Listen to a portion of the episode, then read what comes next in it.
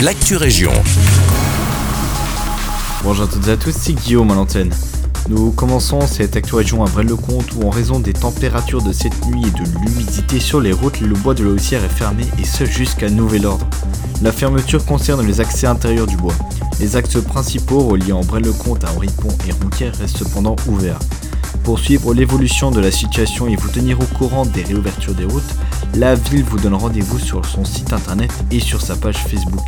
Quelques conseils pour limiter les risques au volant par ce temps hivernal sont aussi disponibles sur le même site. Et n'oubliez pas, roulez prudemment. Nous poursuivons à Senef où l'action d'Amiens repart en campagne cette année. Les 28, 29 et 30 janvier prochains, vous pourrez acheter les marqueurs vendus par les bénévoles. Dès maintenant, il vous est déjà possible de faire un don sur le compte de l'association BE05 8x0 7575.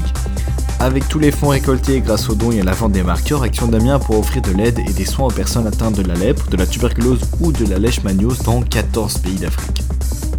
Et nous terminons cette acte région à Nivelles, plus précisément au parc de la Dodène où les bancs semblent avoir disparu. Mais nous vous rassurons, ils vont bientôt revenir et plus beau que jamais. Le service travaux de la commune profite en fait de l'hiver pour les rénover.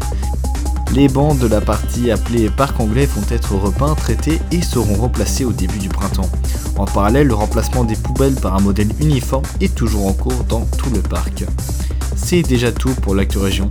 Merci beaucoup pour votre écoute, je vous souhaite une très belle journée.